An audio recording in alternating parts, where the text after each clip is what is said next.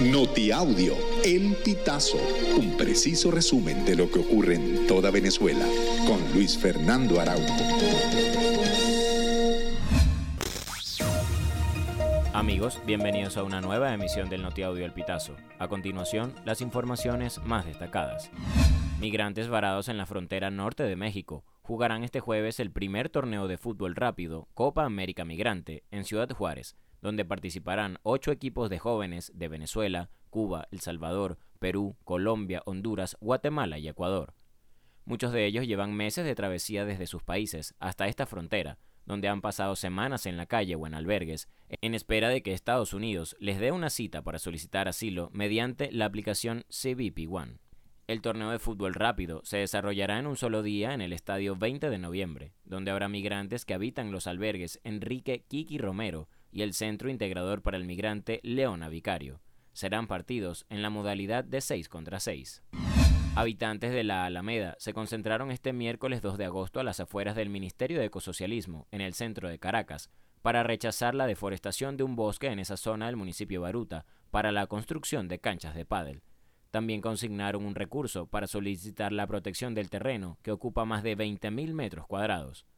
En conversación con autoridades del Ministerio, acordaron ejecutar nuevas acciones jurídicas para que las autoridades de esta institución puedan pronunciarse en relación al proyecto de un complejo deportivo que se pretende construir en un espacio boscoso del conjunto residencial La Alameda. Un tribunal del Palacio de Justicia del Estado Carabobo otorgó libertad condicional a los tres hombres que continuaban detenidos luego de un procedimiento realizado en el Club Spa Avalon Man, ubicado en Valencia, el 23 de julio. La decisión se conoció al final de la tarde de este 2 de agosto. Los tres aprehendidos eran el dueño del local y dos masajistas.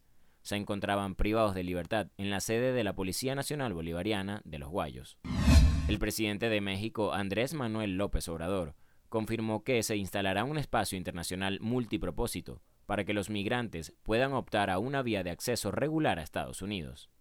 El gobernante mexicano se refirió en su conferencia matutina al anuncio que hizo la Casa Blanca el viernes pasado, cuando indicó que Estados Unidos aceptará peticiones de asilo de nacionales de Cuba, Haití, Nicaragua y Venezuela, que ya están en México, a la espera de cruzar a territorio estadounidense. Los fiscales de Estados Unidos solicitaron una segunda prórroga para responder a la apelación de Alex Saab sobre el fallo de un tribunal que considera que él no tiene la condición de diplomático y que por lo tanto debe enfrentar un juicio penal. La información fue confirmada por el periodista de The Associated Press, Joshua Goodman, quien explicó que de concederse este aplazamiento, la nueva fecha límite de presentación para una audiencia será el 13 de septiembre. En 2020, Alex Saab fue detenido en la República de Cabo Verde, de conformidad con una notificación roja emitida por Interpol. Amigos, y hasta acá llegamos con esta emisión del Notiaudio El Pitazo. Recuerda hacerte super aliado para mantener vivo el periodismo independiente en Venezuela. Narró para ustedes Luis Fernando Araujo.